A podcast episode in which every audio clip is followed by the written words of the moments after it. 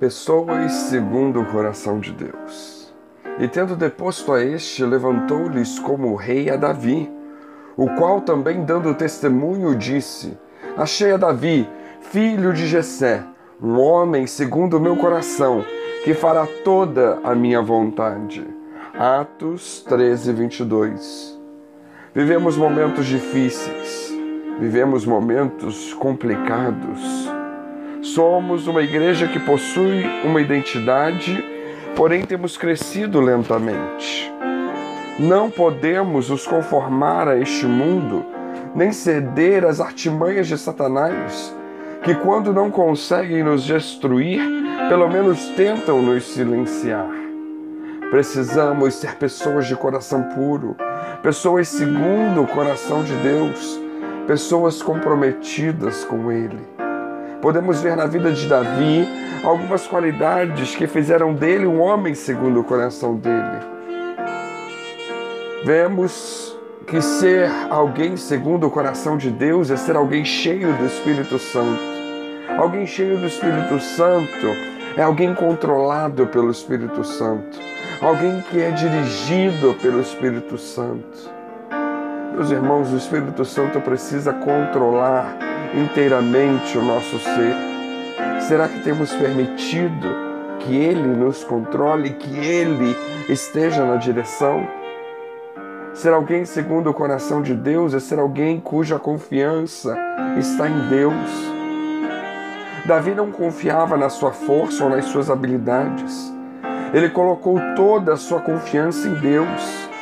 Apesar da força, do tamanho e da presunção do seu adversário, ele não temia.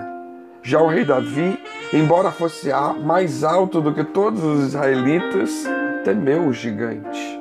Eliabe, seu irmão mais velho, apesar de estar se escondendo, achava Davi presunçoso, curioso e até maldoso. Não é assim que acontece conosco? Muitos se omitem, se escondem, fogem e quando nós, confiando no Senhor, atentamos para o chamado divino e saímos para a peleja, há sempre alguém para nos criticar, para dizer que somos presunçosos, curiosos e até fanfarrões.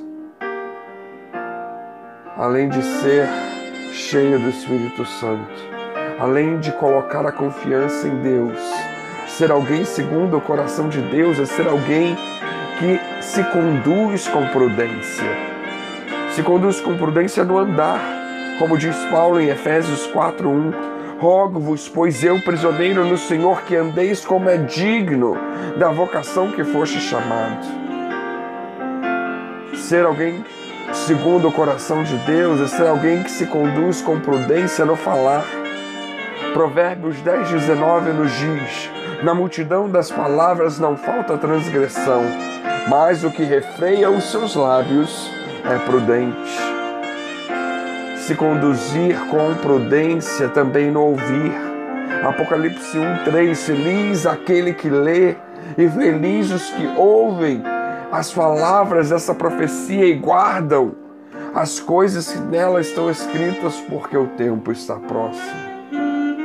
Ser prudente também no praticar Todo aquele, pois, que ouve as minhas palavras e as põe em prática será comparado ao homem prudente que edificou a sua casa sobre a rocha. Mateus 7:24. Nós precisamos ser alguém segundo o coração de Deus, alguém que não mede esforços para agradar a Deus. É alguém que faz o melhor para o Senhor, alguém que não se acomoda com o mínimo, que sempre vai além. E como prova de sua gratidão, está sempre se esmerando e procurando agradar ao Deus ao máximo. Não se limita a fazer apenas o que lhe é ordenado, mas sempre tem o desejo de fazer o melhor.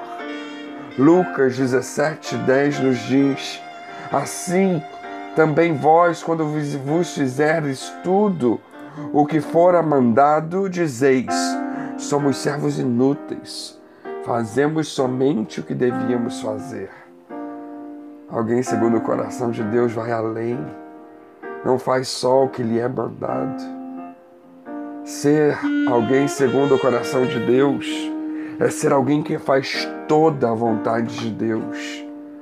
Nem todo que me diz Senhor, Senhor entrará no reino dos céus, mas aquele que faz a vontade de meu Pai que está nos céus. Somos alguém segundo o coração de Deus?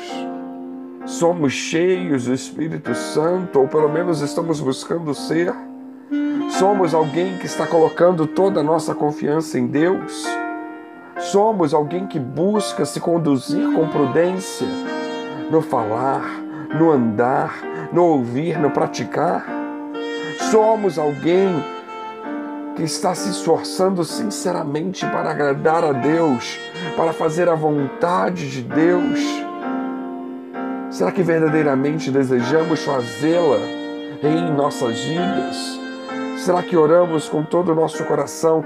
Senhor, cumpre a tua vontade aqui na terra, na minha vida, no meu coração, como ela é feita nos céus? Precisamos ser pessoas segundo o coração de Deus. Que Deus nos abençoe.